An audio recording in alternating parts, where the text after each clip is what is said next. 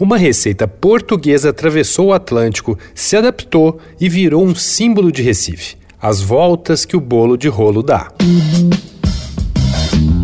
Dois pontos. Uma conversa sobre quase tudo com Daniel Almeida.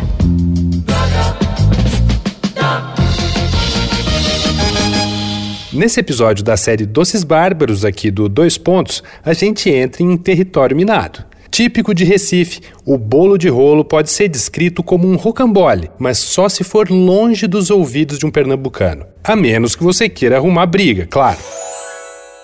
Essa tentação maravilhosa, não sei se já comentei que gosto de goiabada, é um cilindro formado por camadas muito finas de pão de ló recheadas com goiabada. E para servir devem ser cortadas fatias bem fininhas. É uma covardia mesmo. Na verdade, Pernambuco tem uma relação histórica com os bolos. Lá eles recebem nomes de lugares, de famílias, de datas importantes.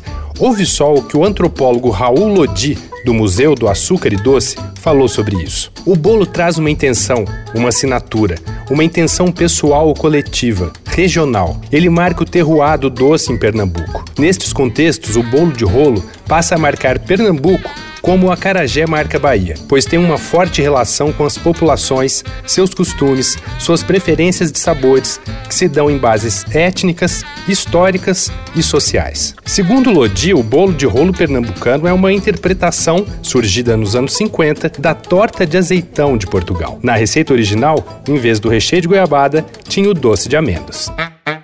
E a história da prima portuguesa do bolo de rolo é muito boa também, ouve só. Dizem que a receita das tortas de azeitão tem origem na vila de Fronteira, no Alentejo, e foi levada para Azeitão no início do século XX, por um familiar de Manuel Rodrigues, conhecido como o Cego. A mulher do Manuel, Maria Albina, e a filha já eram doceiras famosas na época. Foram elas que começaram a fazer as tortas, inicialmente assadas no forno da padaria vizinha. Foi depois do sucesso do quitute que finalmente foi fundada a padaria da família, a Pastelaria Regional do Cego, em Vila Nogueira de Azeitão, no Conselho de Setúbal.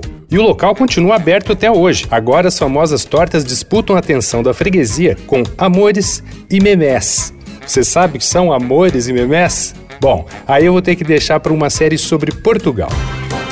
Me segue lá no arroba Danico Illustration para ver minhas ilustrinhas inspiradas na série Doces Bárbaros. Eu sou Daniel Almeida, dois pontos, até a próxima.